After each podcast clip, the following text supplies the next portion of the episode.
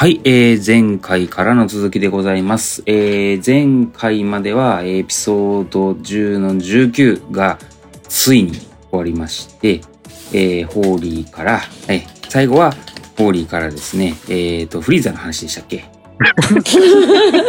フリーザの話。ですね。でした。でした。そうででしたまあ、フリーザの話もね、もう織み込みつつ、あの、第3段階といいますか、いわゆるヘリコプターとかが、あーいよいよそのマッチングとか、あのデジタル技術で、まあ、アメリカとかを中心に、まあ、使用が広まってってるね、というところですかね。で、ね次が EV トールという新しい乗り物が来た時にどうなるのか、てんてんてんぐらいで終わった感じでしたかね。うんうん。で、今日がついに最終話ってことですか、じゃあ。はい。10の20ですね。あの、この EV トールラジオ史上の一番長いシリーズですので、はい。エンエンディングは別撮りということで、なるほどはい。ということで、ここはもうエンディングですね。第10シーズンにねふさわしい EV トールラジオ最終回ではない。終わらせるといきなり。ではない。あ、よかったよかったよかっ多分、多分、多分ね多。分、この次回をまだ撮ってないから、そうなったらすいませんって感じですね。突然。何の前触れもなく。なんかその、燃え尽き症候群じゃないけど、ねもう、もう終わったぞ、やりきった。いやいや、そんなことないでしょ。ね、あれとか、あれとか調べ調べ始めてる人いっぱいいますんで、ね、あれとかあれとか。はい、ということで、えっ、と、台本も特にありません。ありませんので、うんエンディング乗りで喋っていければなと思ってます。た。はい。うんうんうん。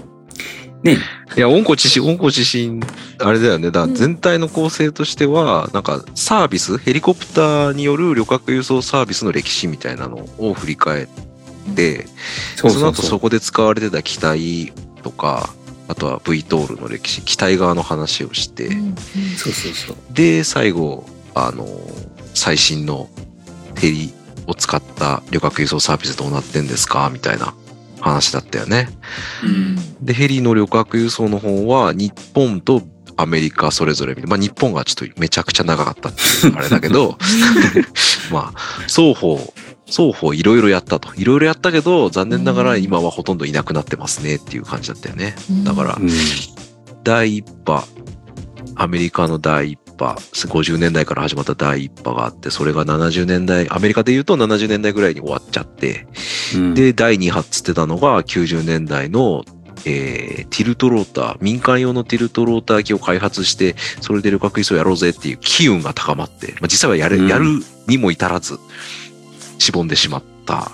うん、で、今第3波として、まあなんか、えーオンデマンド運行だとか、なんかマッチングだとかっていうのが、まあ、ここ5年ぐらいで出てきたよねっていう。そしてさらに EV トールどうなるかっていう感じでしたね。そうです。あの、そう、アッキーありがとう。まとめてくれて、まさにそれを、えー、19、19話に分けて。19回長い長長いないねすごいトータル何時間撮ったんだろうね10時間分ぐらいあるってことだよねそう。しかも、しかもあれだからね。そう、20分ぐらいに分けよって言ってたのにもかかわらず、そうね。だいたい多分平均40超えてんじゃないかな。全然、全然分けれてないよ、みたいな。うん。すげ40え、分ぐらいじゃない？まあ、あれだね。そんな中でうん。結局19はいっぱい解説していただいたけれども、うん。ここから我々は今何を学ぶべきかっていうところを最後にうん。ぜひクライマなるックスほど。締めたいです。さすが。もうちょっとなんか軽いノリで、ゆるくやろうと思ってたのに。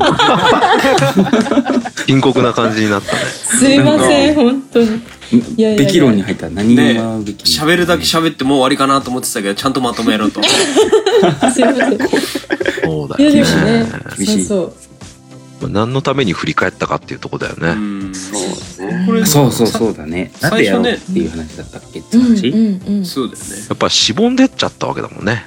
今までやってきたものは。みんな消えてっちゃって、うん第1波、第2波はね。それ、うん。じゃあ第3波を消えなくするためにはどうするんでしょうかっていうところやっぱ第2、1波、第2波から学びたいよね。うんうん。うん。なんかね。これもまたしぼむんでしょって思ってる人たちに何かねこれがあるから来るでしょって言えるとうん、確かにそうだそうねね。これがあるからね。うん。確かにね。言えるといいんですが、いいんですがそうだね。言えるといいんですが、点々点だよね。今までもさ、うんなんか、うわこれ聞いたことある。これ今も議論してるのと同じって何回も出てきたもんね。何回も出てきた。ね既視感何回も出てきた、そういうの。いたたたたいやだってもう私なんだっけ聞いててなんかこんなの知らないっていうところが多かったんだけどバブリな時のドワーってきたあれは第何波なんですかね？に一波になるかな？その時とか。あの、ヘリコプター旅客輸送っていうくくりで言うと、まあ第一波の中に入ると思ううんけど、うんうんあの、アメリカの第一波が50年代、70年代だったけど、うんうん。日本の場合はそれがバブルの頃に来たってあ感じ。そうそうそうそうそうそう。うんその第一波でもういけるっしょって思ったのにそうここね。でそうダメだった。あアベンジャーズみたいな 最強パーティーもできたしね。最強だったよね。ね。ぐイケイケだったよ。政治も動いて、ううん。ん日本は特にね揃った感あったけどね。うん。やっぱシティアリンクは、まあ結果論的にはやっぱり全然就航率が高くなかった。で、もう、初めからそれで大ごけしてもう、最初からなんか悪い評判ついちゃって、っていう感じだったよね、確かね。そうそうそう。就航率は最初が悪くてでその後回復していったんだけどあの搭乗率が全然回復しなかったって。そうだね。うん。うん時すでに遅しみたいな感じだったね。うん一番ヘリが飛びづらい、梅雨の時期にこう始めてたとかっていうのも。そうそうそう。6月でものね。そうそう。で東京湾横断がダメって言われたからその川沿いを上がっていかなくちゃいけなくて、そうすると住宅街を通らなくちゃいけなくてそうすると高度上げなくちゃいけないってえそこ雲かかってません？あ VFR 無理ですみたいな。うーん。うん、ちょっとスパイラルみたいなね。負のスパイラル、本当に。そうね。プロジェクト X みたいな話もありましたしね。うん。無茶な運行アメリカはあとはうん。安全性だったよね。そうだね。あうん。こけちゃったりしたからね、ね。事故で。事故ねアメリカのヘリ旅客輸送は、そうだね、50年代始まって、60年代、70年代行ったけど、やっぱ事故がボンボン起きてうん、とどめになったのが、えっと、ニューヨークエアウェイズのパンナムビルの屋上で、シコロスキーのヘリコプターが転んじゃったんだよね。ランディングギアが壊れて。うん。で、あの、あんま、し人数で比較するのも良くないけかもしれないけど、死者の数としては6人五人そんなに多くなかったんだけど、その吹っ飛んでったブレード、ヘリのブレードが、その歩行者に当たって歩行者の方が亡くなったとかね、う。うん。ん待ってる方が亡くなったとか、ちょっとセンセーショナルな感じだったよね。やっぱそれで、うんうわ、怖い、もう乗りたくないってやっぱなっちゃったのかなって思うよね。うん。うん。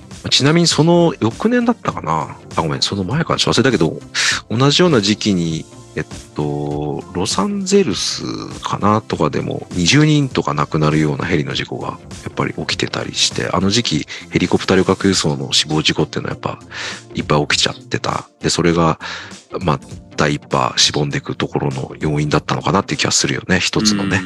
まあ、それだけじゃもちろんないんだと思うけど。やっぱりその航空機の事故ってインパクトが大きいよねそうだね。社会から拒絶されるか可能確率が高いというかさ、そうだね。でしかもその1回やって2回目って絶対こうもう退場を食らうみたいな、うん。ねうん。絶でまあ、絶対ですが、おそらくね、同じ時期に、まあ、間違いなくその人数より多い、多くの命が多分ね、自動車事故で失われているのを、そうそうそうそうそう。中でうん。やっぱり航空機の事故っていうのはちょっとまた違う受け取られ方をするよね。うん。なんかどんどんだ暗い話になってって、ああそうだ。でもなんか そのさユーヘリ。ーあいやごめん。あんまりくる。明るい方にお願いします。ごめん。明るくなるかわかんないんだけどそのその時事故ったりとかしてた時にクリアしていたヘリの安全基準みたいなのと今頑張ってみんなが型式証明取ろうとしてるところの安全基準っていうのはあれなんですかね？どうなんですかね？そこは。難しいこと聞くね。あ あの、安全論証の考え方とかが確立されていったのはそれより後の話だから、うんうんうんあの、まあ、安全な設計、機体側の安全性、信頼性っていうのは確実に進歩してると思う。うんそれは、まあ、うん。大型旅客機でもそうだけど、この30年ぐらいは基本的にずっと右肩下がりで、うん。えーフライトあたりの、あの、死傷者、死傷者数っていうのは減っていってるから、うん安全、その技術的な安全性というのは間違いなく高まってるなとは思うかな。ただやっぱりうん旅客機ほどヘリコプターってやっぱり予算的にも割かれなかったりするし、うんあの型式証明会とかでも話したけど小型航空小型の固定翼機とか大型の固定翼機に対するき規制がいろいろ更新されてた中でヘリコプターに対するものっていうのはちょっとそれが遅れてたりとかうん。あとは固定翼のものがそのまま適用されたりとかっていうパターンが多いのは事実だろうね。だから進化の速度でいうとやっぱヘリコプターよりは固定翼機の方が早かったっていうのはあるだろうね。うんまあただ、そうだね、eVTOL の話で言うと、まあ eVTOL は今のところその最新のというか、固定翼機の、うん。あの、審査基準と同じもので審査されるから、そこはまあ最新の考え方が適用されるっていう意味では進化してるかもね。ヘリコプターよりね、前の。そうですよね。その先輩もねまだ卒業できないわけだし。厳しく審査されてるわね。609の話？だしなんだっけ今最近の第三形態の波の中では今儲かってるんですよねちゃんとヘリでそうだね。うん。そうだね。というユースケースが出てきているとなるとちょっとは期待できるのでは？ちょっと言わないで。ちょっと期待しそうだよねそうだよねしよう、期待しよう。確かにでも第一の波でうん。ヘリコプターエアラインたちは軒並み潰れてしまったけど、うん。まあ、ちょっと形を変えてビジネスモデル変えてあのいろんなプレイヤーが入ってくることでブレードなんていうのはうん。ねもうヘリコプターエアラインを束ねてプラットフォーム作って、まあ、マーケティングをうまくやることで需要を集めてうんでまあ本当にサービスが成り立ってるわけだもんね。うんそうそうそう。うん。それはやっぱ安全性があったり利便性が高かったりなんだろうな快適性もあったり就効率もまあそれなりにあるからみんなから信頼を得てるんだろうし、うんまあ、いろんなものが改善されてっているっていうことだよねきっとうね。んうんうん。うん。そこは間違いないと思う、多分。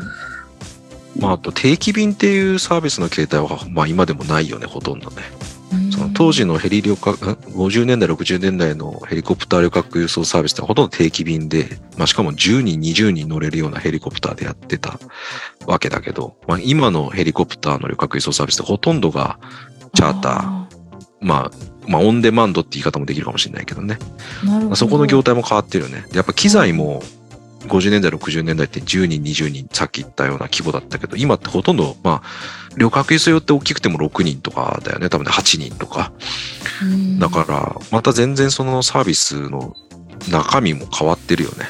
まあうんなるほどアプローチの仕方が変われば確かに会としてなりうるという感じなんですかね結局その課題はあんまりこう変わってない変わってないという話がありますけれども、まあどういう課題があったかっていうのをちょっとおさらいしておきましょうかね。うんうん。うん。えーっと、例えば、あー万博、筑波万博の時にヘリコプターの、日本ですね、日本のヘリコプターの実証をして、えー課題としてこう挙げられたのが、まあ6つぐらいあったのかな。夜間飛行、例えば、まあ言うと夜間飛行。これはあれですね、その需要が多い時に飛べなかったっていうとこれはルールの方で縛られたって感じですかね。夜間運行ができなかったという課題があったってことだね。そうそうそうそう。うんニーズは夜間の方が高かったんだけれども、運行はちょっと許さ許してもらえなかったから、そのニーズをこう組組めなかったというか、うんゲットできなかったっていう課題がありましたと。ブームの利用時間帯も夕方から夜だったもんね、それはね、確かに。うんそうだね。木曜日、金曜日の人気の時間帯が。ね、うん夕方夜が人気ね、そこだとなかなか飛べないと本当に授業としてはきついんだろうなとかいうね、いうところ。あとは、あー一方向輸送とかもありましたかね。これはまあえっ、と万博に限った話でもないのかなあの結局そのから、えっと、帰えっと、行きは、行きは、まあ、例えば満席近く乗ったとしても、帰りが空便だったら、うん結局搭乗率50%ですよね、とかいう問題。うん。筑波万博そうだったもんね。そう搭乗率ね50%みたいな。そうそうそう空港のシャトル便も同じことが起き得るよね。まあそうか。空港によるけど、よるうんまあよるとまあ、思うゆるかもしれんけど。うん。あとは PR 強化と書かれてます。これはヘリコプター輸送を行っていることが知られていなかった。まあこれはちょっと万博特有かもしれないね。うん、でも、まあ、こういうのって短期結構間だし。結局この社社会教養につながるというかね知らないものが勝手にとうるさいっていう問われるとうるさいみたいな感じになっちゃうけれども実際自分が乗ってたりむしろ関係者が例えばねいたりとか身近に感じれば感じるほど共有性高まるっていうこともあると思いますので、そうだね。うん。売り上げを上げるっていうよりは、こう知って、なんていうかな、理解を得ていくみたいな。社会重要性を高めるってとこかね。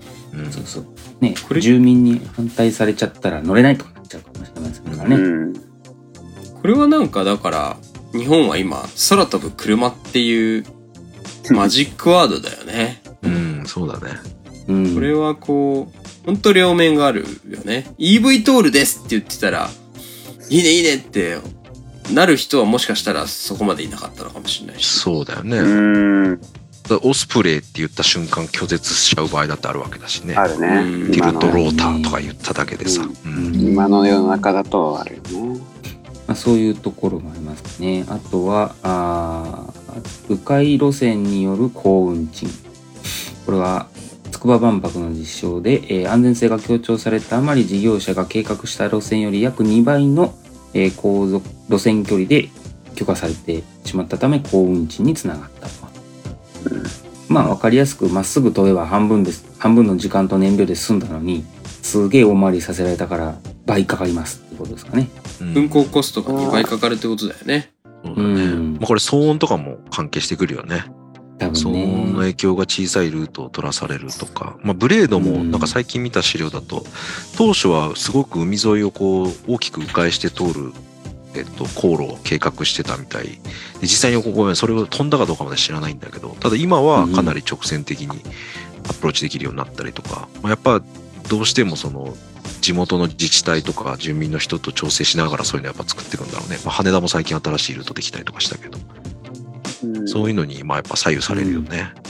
うんうん。このケースって具体的には羽田の侵入管制とかを加味して海側を避けたんだっけ？確か最短ルートの海側を避けて陸路北側に回ったんだよねうん、なんか川の上をに沿ってみたいな話もなかったっけ？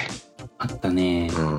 あの、シティエアリンクの、そう、実証、あの、その事業で結局そこだったじゃん。あの、ね、東京湾横断ができなかったって話でうん大回りさせられたっていうか、やっぱりこれは大きかったんだろうね。日本においては特に。うんねというところ。あとは、えー費用の増加。これは、えー羽田成田での、は羽田成田空港での費用がかかりすぎたと。空港以外のヘリポートに関する費用もかかりすぎたと。うん。地上インフラの使用量が高かったってことなんだよね。う。うんん。うん確かにね、あの、ヘリポート作れ作れ作れって言って作ったけど、結局それって運賃には跳ね返ってくるからってことでもありますね。うん。だから本当に適したところに作らないと、で回収できるところとか適したところとか、で、作り方もその、本当に安フル、フルフル安全性を求められるところなのか、いや、そうじゃないところでも、ね、あの、もっと簡易的なところでも本当によかったんじゃないっていうか、ヘリコ、ヘリポートとかいっぱいあると思うので、その辺の適性をちゃんと見極めないと、全部が全部フルスペックで作ってたら、多分、え、こんな高い金払えませんよ、みたいな、いう感じになっていくのかなって感じですね。まあね、そのヘリポート、V、バーチポートのオペレーションコストもあるからね。で、それを回収できるだけの離着陸、離発着量とかも設定しなきゃいけないし、で、それを、例えば一社で作っ、その、私企業が、私、うんなんていうのかな。企業、うん株式会社が一社で作って、それを独占しますとかっていうのか、それとも公共ヘリポートとするんですかとかでも全然また費用も違ってくるし。うん。そうだね東ヘリの着陸量とねそうそうね森ビルの着陸量がもう100 100倍違う。違ぐらい違うう。ね。あったしね。2桁違うでかいねうんこれ難しいよね。まあ書きは難しいよね。自分で独占してすごくいいポートを独占することでこう優位性を他者に対する優位性を出せるけど一方で実際はみんなでやっぱ使わないと高くてどうしようもないとか土地の料金払わなきゃいけないとかバランスが難しいよねそこはねう。。うんんまあそうだね6番通行税の撤廃。撤廃すべきである。何の話だったっけ通行税ってみたいな。わからんけどまあどうどうなるかわかんないけども何かしらやっぱ税金がかけられると思うですよさっきの土地の利用もそうかもしれんけどさ。うんそこもやっぱり自治体なり国と協力してやらないとなかなか安いサービスにならないってなるかもしれないよね。あとは税金じゃなくて今までの過去のヘリコプターのサービスで、えっと、やっぱ自治体なり国なりから補助金をもらって運行してたケースがほとんどだったよね。うんだああね。補助金ねそう補助金だったね。あとは現在のヘリコプターの旅客輸送サービス。あの、うん。アイラええーアイランドシャトル。アイランドかアイランドシャトルなんかも、えっと、島民の方の移動を、うん。まあ、えっと、しやすくするために、チケット料金を下げるために、あの、安くしたりとか、あと、海外の、あの、今のヘリの旅客、定期旅客便なんかでも、やっぱり自治体から、あの、お金が出てて、その、地元、その地元の人はすごく安く利用できるとか、やっぱそういうのがあるみたいだよ。うんうん。だから、うんあの、まあ、税金取る側もそうだし、まあ、援助する側、補助金も含めて、あの、国とか自治体とうまく協力しないと交通手段としてうん浸透していかないかもしれない。うそうその公共交通機関的役割として例えばヘリコプターみたいなのがあれば多分便利になるところはいっぱいあると思うんだけど一方でじゃあそれを本当全自治体が負担できるかっていう問題もあるからね、うんあのね。ぶっちゃけ東京都はできると思うけどうんう。んうん市とかができますかって言われると多分きついんじゃないかとかですねうん確かにね。そうだよね。じゃあ年間何億円をじゃあ拠出してくださいみたいな地方バスの路線維持でお金うんいい言ってるところにそれは無理でしょみたいなうん。この辺の規模感みたいなのもあのいるかなって感じもしますそうね。だね。またやっぱ大量に輸送できないっていうのもいちょっと痛いよね。その、うん、あんまりこう、主要インフラにはやっぱなりづらいじゃん。うん辛いね。うんこれをどうこう公共の視点からこう見るかっていうのが難しいよね。うんうんいやーまさにあれでしたね。なんだっけ？えっ、と獅子類類会でしたっけ？これ。ああ初期の初期案の名前ですね。屍会。屍会でもなかった。カバネ会じゃなかったですね。そうですね。あのね。イノベーションは過去の先人たちのトライが積み重なった上で、えー花開くというそんなのもありまして獅子類類屍の上に成り立っているとそんな話をしてたので屍会かみたいなのね言ってましたけど、さっきのは、ね。じゃあ日本の屍、屍っちゃダメだな。日本の方で、先先達とか先人とかで。先人がこう、ひねり出してそう残してくれたことで、そうそうそううん。アメリカの方でもそういうのがまとまってる資料があったんだね。うん。第4話目であのそのホーリーからあの紹介してもらったあのアメリカの時の課題もありましたよね。その着陸場とかスケーラビリティの話が出たと思いますけど、そう、えーっと、そう、アッキー言ってくれたように、えーアメリカのね、えーっと、温故知新と言いますか、屍じゃないよ。温故知新の お話もありましたよね。なんか、えーバーティフライトの時の課題ですかね。こう VTOL で、えーいうあのアアーバンエアモビリティみたいなのを成功するとなるとこういうところは気をつけないとなみたいなのがこうまとめられてる資料をこれ4回目でいいかな？だいぶ前のような気がしますけども。うん。4話目で話してもらいましたかね。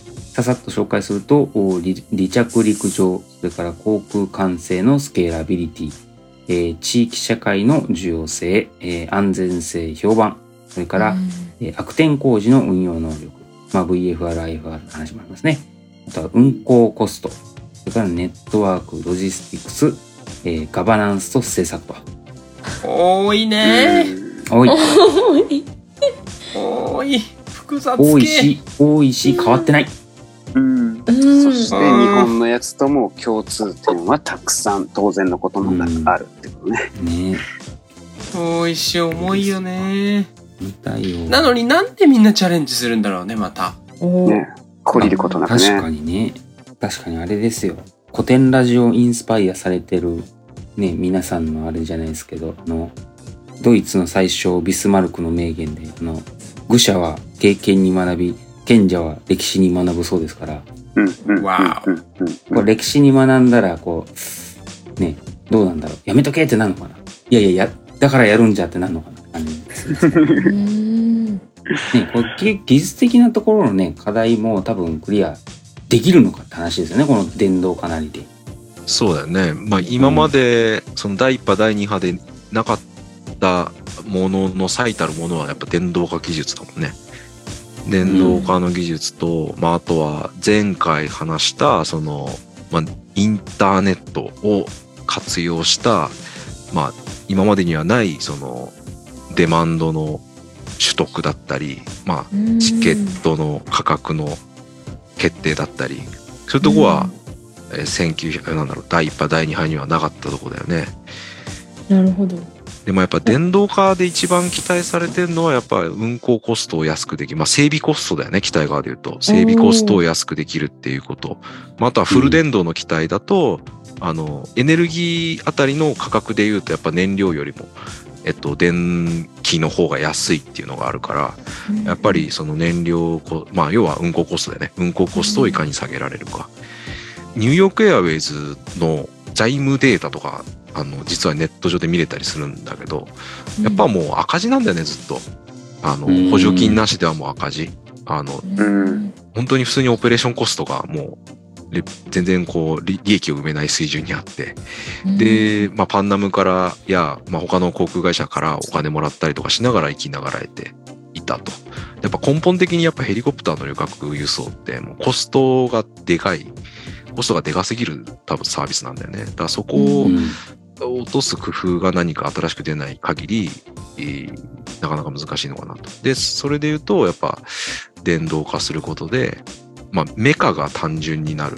ヘリコプターが今あるようなリンク、メカ的なリンクをたくさん使ったようなものではなくて、えっと、モーターに直接プロペラがついているようなものであれば、整備コストはすごく安くなるかもしれないと。だけど、うんディストリビュートエレクトリックプロパルジョン DEP が取り沙汰されてるけど、やっぱ数がやっぱ増えちゃうから、あのモーターとかの数、ブレードの数が増えた分と、リンクがなくなった分で、えっ、と、足し引きで本当にマイナスになるのかとかね。で、そのマイナスの幅がどれくらいなんだろうとかっていうのは結構、あの、気になるとこかな。で、まあ、もっと将来、あの、パイロットがいなくなると、これは明らかにマイナスになるよね、過去よりね。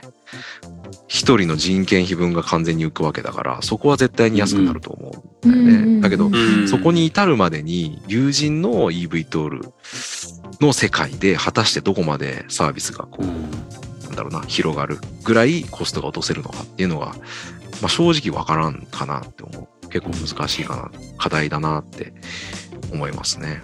そうねその電動化の話とあとはその無人化というか無操縦者化というか、う。うんんこっちもあるよね。結局パイロットを、うん。えー、と持ち続けなくちゃいけないのかってかうん。とかあとはその悪天工事の運用性能にかかるかもしれないけど結局そのあの日本のヘリじゃないけど VFR しか飛べないエリアを増やすと、という話もあるかな。VFR しか飛べないエリアを増やしてどういうこと？いやいやいやごめん、えっと、VFR しか、えー飛べないエリアであった場合ユーザーがつかないいわゆるシティエアリンクが失敗してきたようなあー事業構造にしてしまうと結局 EV 取るだろうが同じ轍を踏んでしまうって感じ。ああ、そうだね。そうだね。その就効率の問題って話だよね。そうそうそうそうそうそう。そうだねでそれにじゃあテク,、うん、テクノロジーで何かこう解決するとしたらそれは無操縦者なのか無人化なのかとかそういう話になってくるね。まあ、あとは天気だよね。だから天気をいかにうん細かく把握できるかとか、うん。うんまあ、いかに安全、その視界がない中でもいかに安全を担保するかっていうところはテクノロジーで解決できる部分かもしれないよね。うんうんそうだね。うんそっちはテクノロジーだね。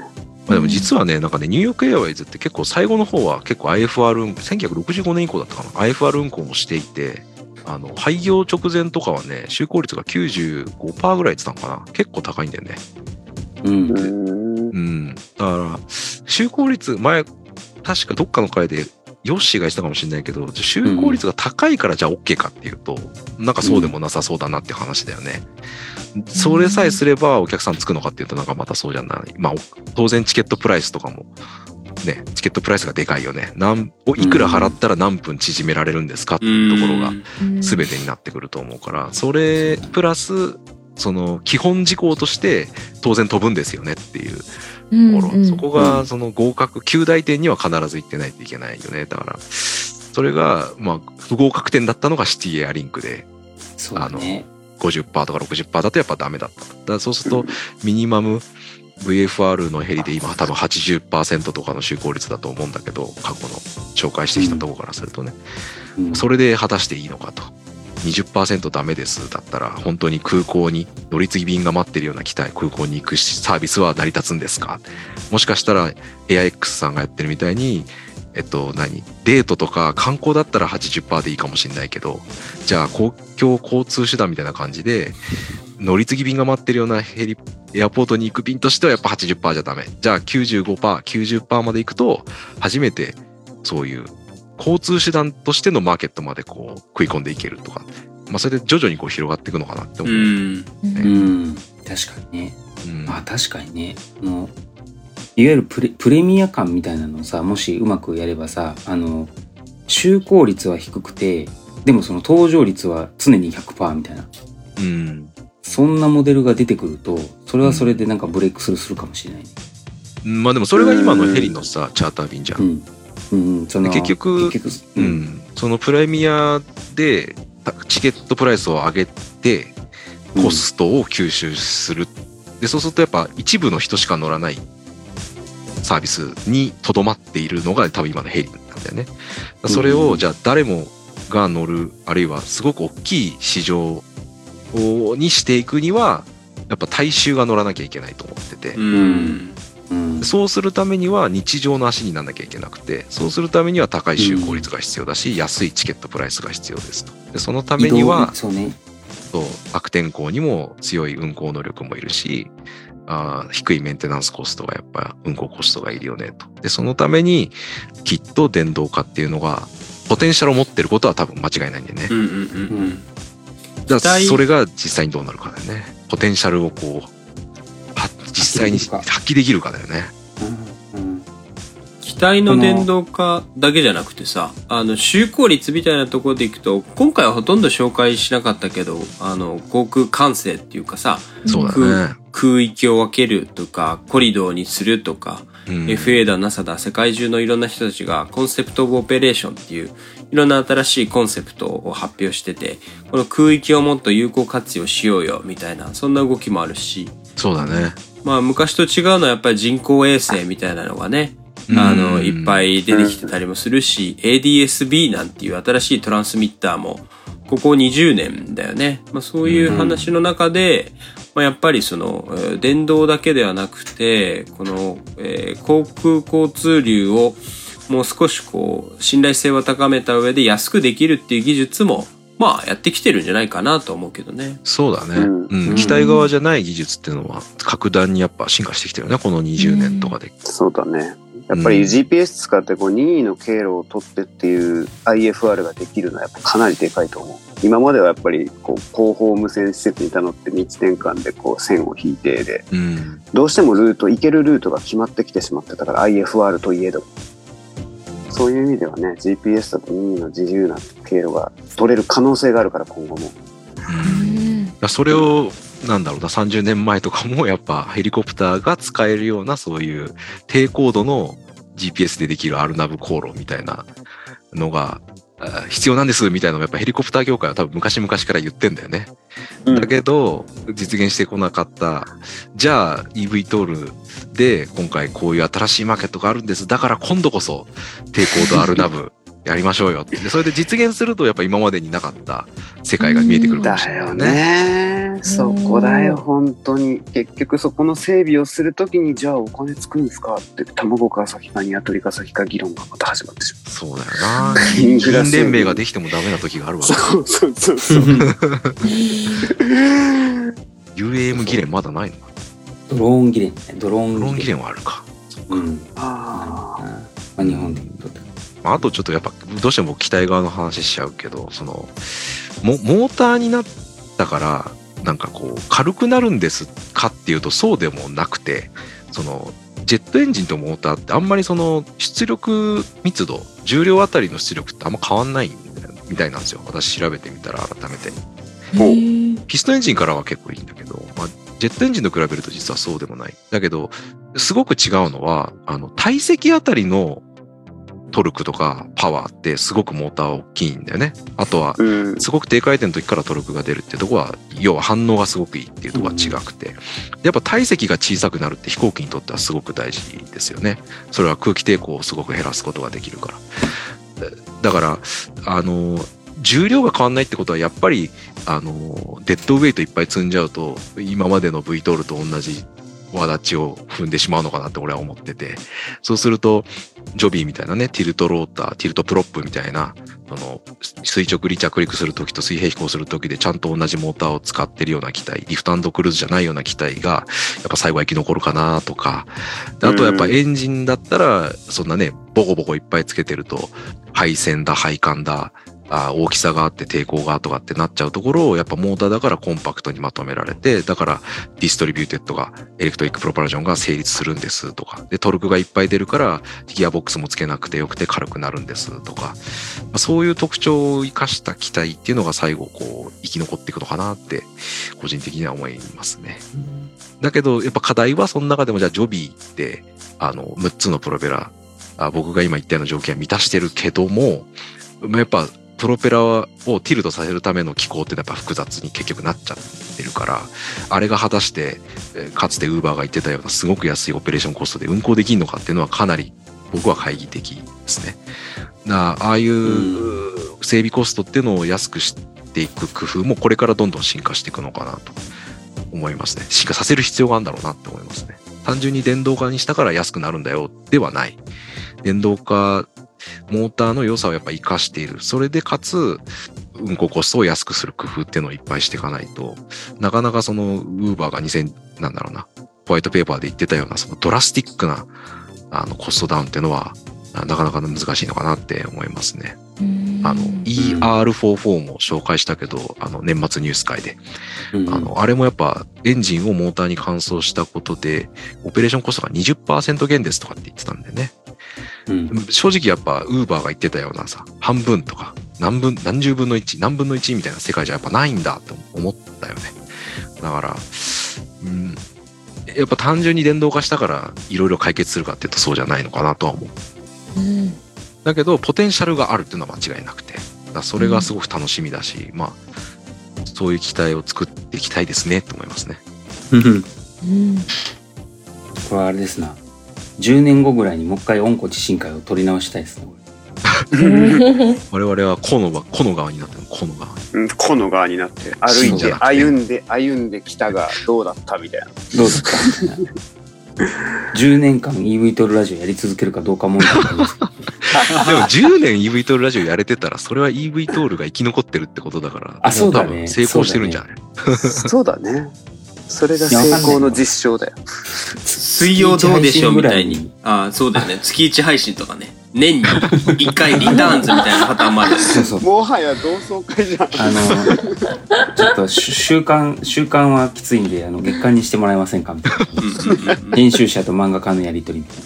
まあでもほらヘリのさ第一波というか第一ウェーブがヘリが世に出てきた年代からのそのなんつうかな速さで考えればさこの EV トールももうもはやもうちょっとで出てくるって考えたらサービスが始まるっていうところまでは結構すぐ来るんじゃねえかなと勝手に俺は思ってるんだけどうん。この今回温故知新の会をやった時にさ、やっぱ47とかが1945年とかに初飛行してるのに、50年代にはもう役輸送してるわけじゃん。なるほどね。すげえ速さだなって思ったよ。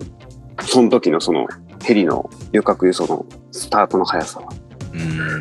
確かにね。逆に、逆にまあヘリ、その前から1939年 VS300 が飛んでから10年後ちょいぐらいでさ、旅客輸送が始まってるっていう中で、ただちょうどあれかうん EV トールも G エアロとかが飛ばし始めたのが2011年とかだから、まあ、ちょうどまあ10年ぐらいは経ってんのか。おー、面白いね。うんね。だから、意外と同じぐらいの意外と同じぐらい時間感覚なのかもね。感感覚なのかもしれない。確かに確かに。この時代にやってた人で生きてて EV トールやってる人はいないもんね。そう そうだな。ないよね。うん多分。もう多分100歳近いかもしれない。そうだね。100歳ぐらいのなんかメンバーとか見たことないもんね。EV トール。EV トール会話。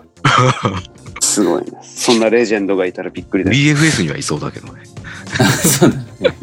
それはいると思う。ベテランデーみたいな時でしょ。うん、そうそうそう。いると思うけど、そうだな。だからやっぱりこうやってなんかこう、歴史、あの、歴史上紐解けるところから学ぶしかないんだろうね、きっと。あのーちょっとね、えっ、と、私の会の時に、えっ、と、まあ、いろいろ日本のヘリの歴史とか調べてたんですけど、あのーうんうんこれちょっと絶対最後紹介したいなって話が、えっ、と、二つほどあって、一つは、農薬散布ヘリの、ヘリコプターが農薬散布に使われる、使えるって思いついた人ってドクター中松なんですって。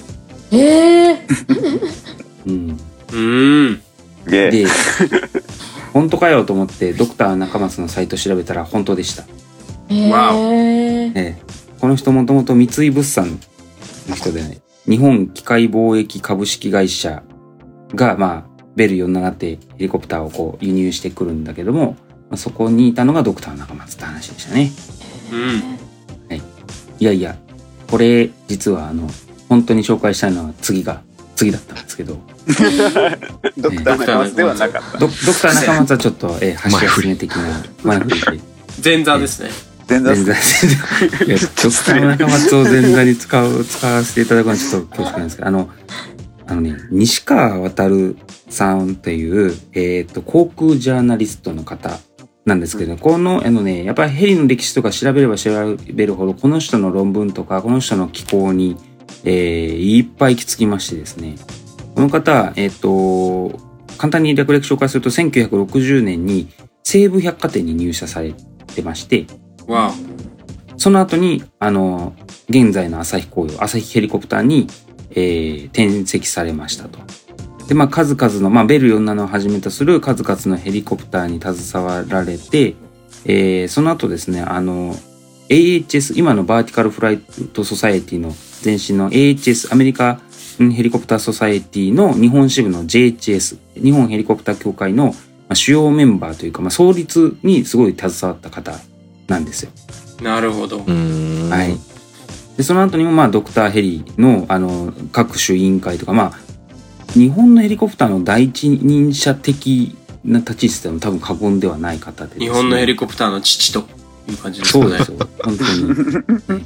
あ で、残念ながら2020年の2月に、あの、お亡くなりになってるんですけれども、あの、その方のワードでですね、あの、ちょっと論文の最後の方にあって、この、えなんか、日本のヘリの歴史みたいなところの締めみたいなのがあってですね、後に続く人へみたいなタイトルがあって、こうそのまま呼ばせていただくとですね、これね。ヘリコプターは固定翼機に比べて複雑な精密機械であるだけに、技術面でも事業面でも困難を伴います。これらを克服していくには、えー苦難に立ち向かうチャレンジ精神を欠くことができません。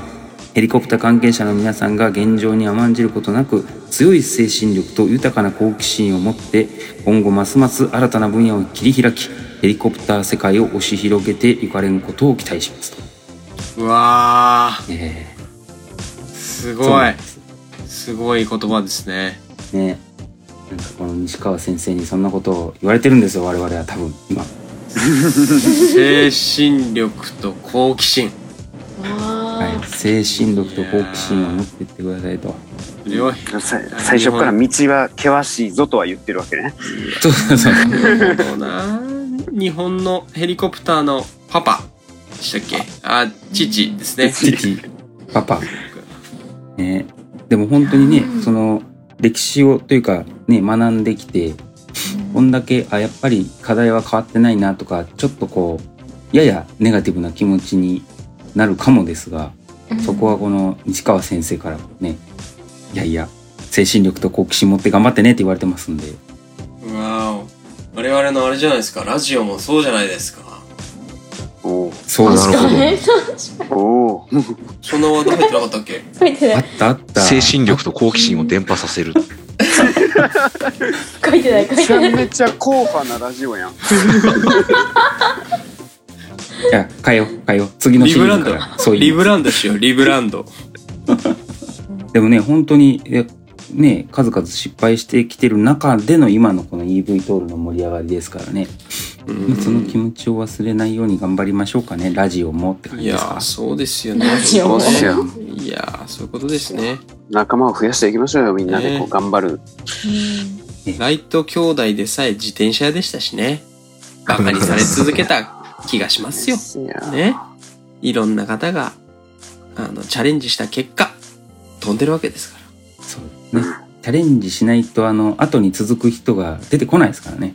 終え終えてしまったらそれで終わりでうんすからね。うんうん。ううん。ん。いや、ほんとそうだよね。30年後ぐらいにこんなことをやってましたね。この人たちみたいなのになってればいいですけどね。うわねこれ残ってるんでしょ？この音声。だから、そう、だから、こうやってラジオの電波に乗っけてるんじゃなかったでしたっ確かにけなそうですよ ね西川さんの記事はいっぱいいろんなブログとかでねウェブ上にいっぱい残ってるんだよね、そうだね。そうそうそうそう。西川さんの、あの、気候とかはいっぱい見えますんで。意思を引き継ぎいやーうん引き継ぐにはあれだな、すごい。まだまだだろうけどね。そういうことはね、西部の池袋とかのやつもやってたのかね。西川さんは。ねえ、なんかそう思っうん。気気になったよね、それはね。ちょっとそこは気になった。経歴聞いてたら。確かにね。うんいろいろ聞いてみたいねもしご存命だったら存命だったらね。ね。堤康次郎さんとどういう感じだったんでしょうか？そっちの方違う？週刊誌ネタやそう。そうそうそう。あえっとの、あとなんだっけ？ワニ口姉妹、ワニ可愛かったです口姉妹は可愛かった 俺も思ったまあでもシティアリンクとかね、あのーまあ万博はもしかしたら厳しいかもしれないけど、やっぱやってた方、きっとね、まだいらっしゃるだろうから、本当に話聞いてみたいよね。シティエアリンクはマジでね。当時どういう感じだったの絶対いらっしゃるもんか。う。うんん。ぜひ聞いてみたいね、そういうのはね、直接。ね。まあ、あの、ラジオの電波に乗っけるかどうかは別にして聞きたいですね、これね。聞きたいそして、あわよくば乗っけさせていただきたいですね、これね。結局。あわよくばゲストとしてね。いやお招きだってして。だってその知見をね、やっぱ次につつ、後に続く人にこうつなげないとダメですから。うんそうだね。ねうん失敗からみんな学ぶんですよって話ですよね、ね。うんそういうことですねじゃあそんなところですかね。はい。はい。じゃあ、えー、長きにわたり放送してきました、あ温故知新会は、これにて終了ということで。おーいやはいーいやー、長かっ長かった。お疲れ様でした。20はいお疲れ。20話、20話になりました。はい。またね次っ、てなんかうあるんでしたっけ？もう決まってるんでしたっけ？次って。えっとね、一応、なんか偉人会かな？あーどうなのかな？そうだそうだどうなんかな？まあその辺はね、また企画会議ですけど、そうですね。えストックゼロですから、これね今そうそうそうそう。台本はまだ何もできてない。これね、あんまり言うとね、そうそう、あの、次の企画縛られるので言わないことにします。確かに確かに。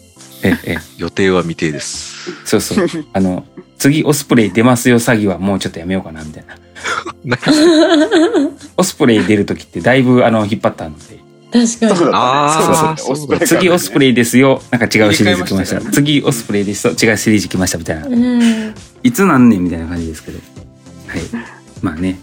え、次の企画はまた、あー次回発表しますって感じですね。はーい。はいはーい。じゃあ、皆さんお疲れ様でした。じゃあ最後に行きましょうかね。じゃあ、皆さん次回まで。